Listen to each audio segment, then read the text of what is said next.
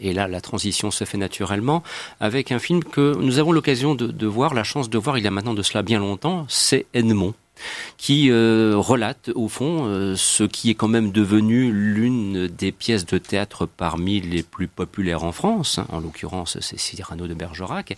Et donc, on revient dans ce film qui est sorti ce mercredi sur les écrans, donc sur la, genèse de, cette pièce de théâtre et le et comment dirais-je, le film dépeint euh, toutes les difficultés qu'a eu son auteur donc à pouvoir mener à bien ce projet. Alors, Amandine, de te solliciter puisque autour de la table, tu fus quasiment la première à voir le film. C'était quasi, je crois que c'était au mois de novembre, si mes souvenirs sont exacts. Euh, voilà, donc euh, presque deux mois et demi, trois ça mois. fait deux mois et demi. Alors voilà, avec le recul d'ailleurs, parce que parfois quand on voit un film, il y a une réaction un petit peu immédiate qui se traduit par un écrit euh, que l'on peut encore consulter sur le sur le site de Quotidien du cinéma. Mais voilà, avec le recul, est-ce que ton ton point de vue positif demeure?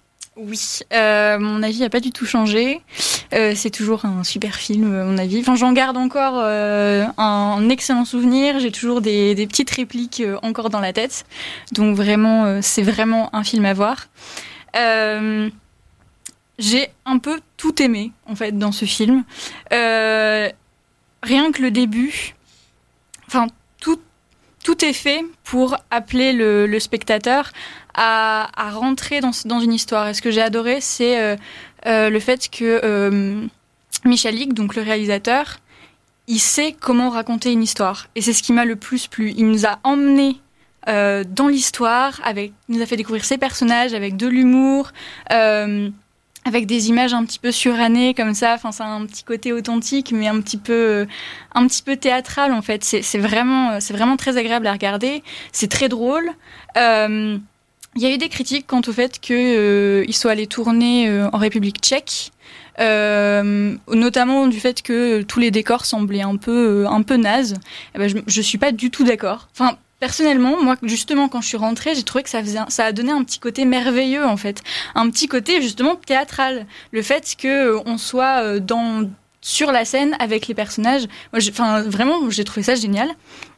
Euh, et, oui. puis, et, puis, puis, il est vrai aussi que la République tchèque, en l'occurrence Prague, et aussi accessoirement les studios Baranov, permettent de reconstituer historiquement oui, des Paris. périodes bien particulières, notamment le Paris, Mhm. mm -hmm. parce qu'aujourd'hui c'est beaucoup plus difficile. Or nous sommes quand même en 1895, enfin dans le film, à Paris, au moment où Edmond Rostand donc tente désespérément de, de monter sa pièce. Donc euh, voilà, c'est on, on, en passe maintenant par des normes de production qui sont devenues inévitables, et devoir délocaliser les tournages à l'étranger, ça fait partie des impératifs nouveaux, mais visiblement ça ne t'a pas gêné sur le plan visuel, le résultat est à, est à la hauteur de l'attente. Non, du tout.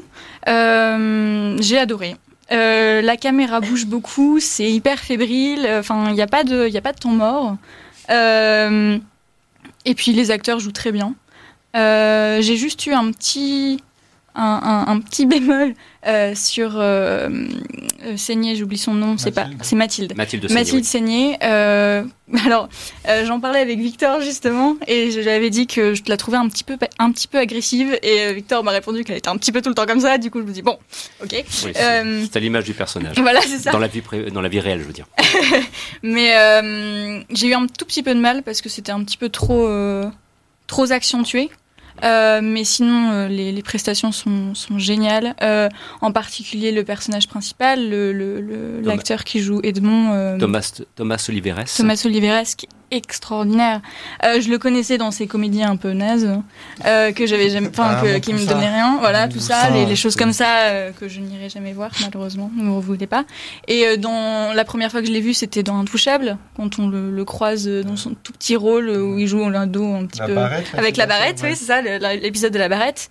Et là, mais méconnaissable, extraordinaire.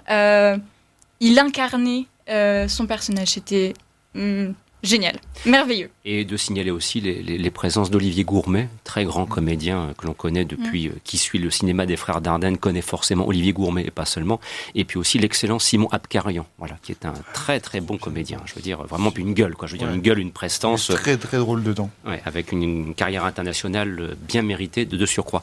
Un autre avis concernant Edmond, éventuellement, Justine, est-ce que tu partages donc cet enthousiasme d'Amandine ou euh, plus mesuré peut-être? Je suis plus mesurée, je l'ai vu en même temps qu'elle et on est sorti de la salle, on n'avait pas du tout les, les mêmes émotions sur le visage. J'ai aimé le film, c'est un film efficace, euh, qui a un propos qui, au premier abord, peut être intéressant. C'est un film sur euh, comment qui pose la question en fait de la renaissance de l'inspiration chez un auteur.